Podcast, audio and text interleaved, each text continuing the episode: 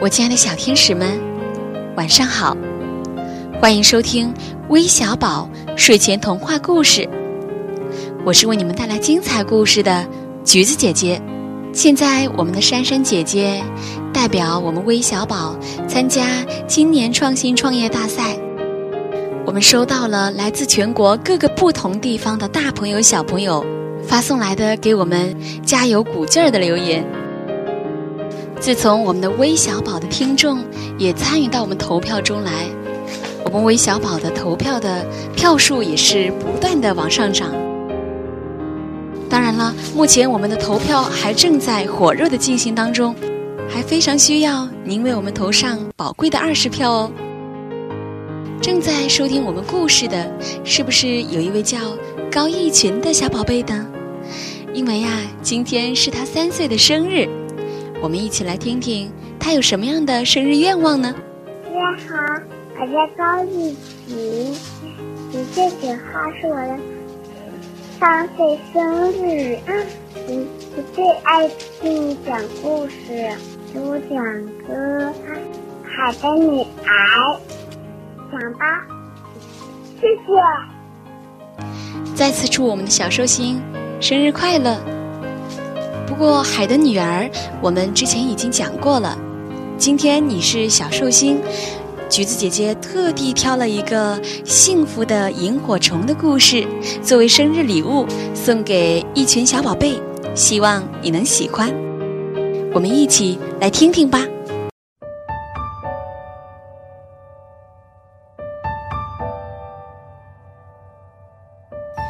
春姑娘来到人间。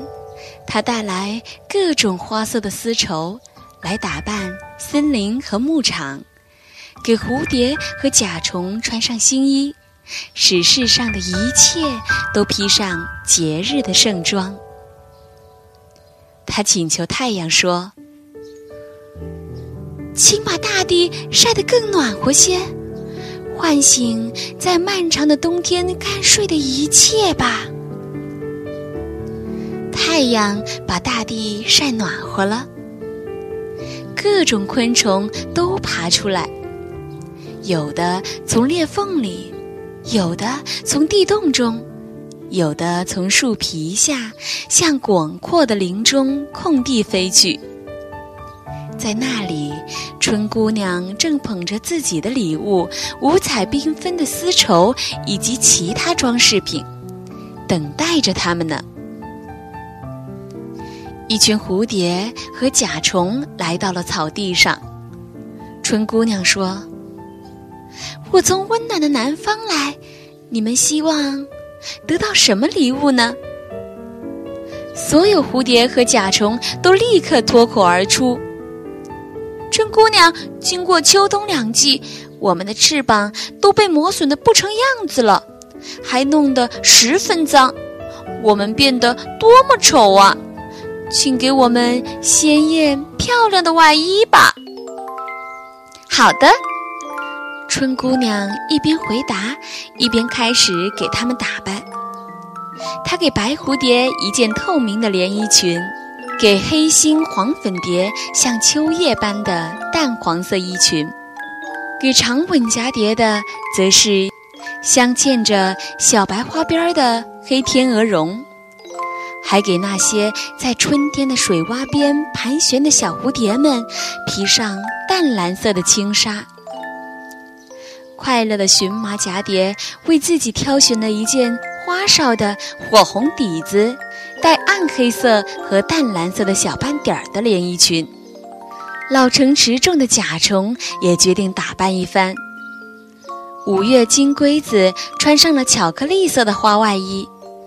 深褐色的独角大甲虫，在自己头上增添了一只长长的犄角。枪狼选了一件暗蓝色的外衣，连暴躁的玩花蜂和黄蜂也穿上带黑腰带的短上衣，把自己打扮得十分漂亮。小金龟子直到最后，终于为自己选中了一件金黄夹绿色的长衣。长衣是那么漂亮，刚穿上，它就来到阳光下。美丽的它立刻反射出闪闪的光亮。看来大家都满意了吧？春姑娘说。就在这个时候，一阵微风乍起，吹得树枝哗哗作响起来，把去年的枯叶也从地面上缓缓地卷起来。春姑娘向树叶下面看了一眼，发现那里有只小小的、并不好看的小甲虫。它甚至不太像小甲虫，完全是一只褐色的小蠕虫。春姑娘问他：“你叫什么名字？”“我叫萤火虫。”他回答。春姑娘又问：“为什么不爬出来呢？难道不愿意得到美丽的衣服吗？”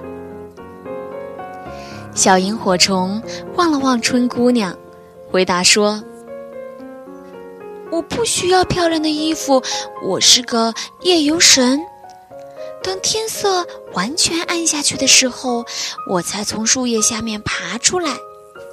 春姑娘，谢谢你，你把大家打扮得如此美丽。春姑娘很惊讶，这个朴实的小家伙居然没有为自己要任何东西。后来，她觉得萤火虫确实是最幸福的。他不是单为自己。而是为大家高兴。于是，春姑娘决定送给他一盏极小的淡蓝色的小灯笼，让这个小灯笼在暗夜的草丛里发光，通宵像明亮的小指路星。无论什么时候，哪怕在最黑的夜里，也不会暗淡无光。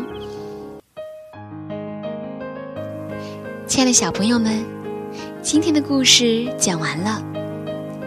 这个无私奉献的小萤火虫啊，嗯，我觉得是不是很像我们的爸爸妈妈呢？在我们的成长路上，为我们照亮前方的路，不是吗？明天就是九月十号，是教师节了。明天第一时间见到老师，别忘了对老师说一声。谢谢老师，教师节快乐哦！好了，今天的故事就到这里了，我们明晚再见吧。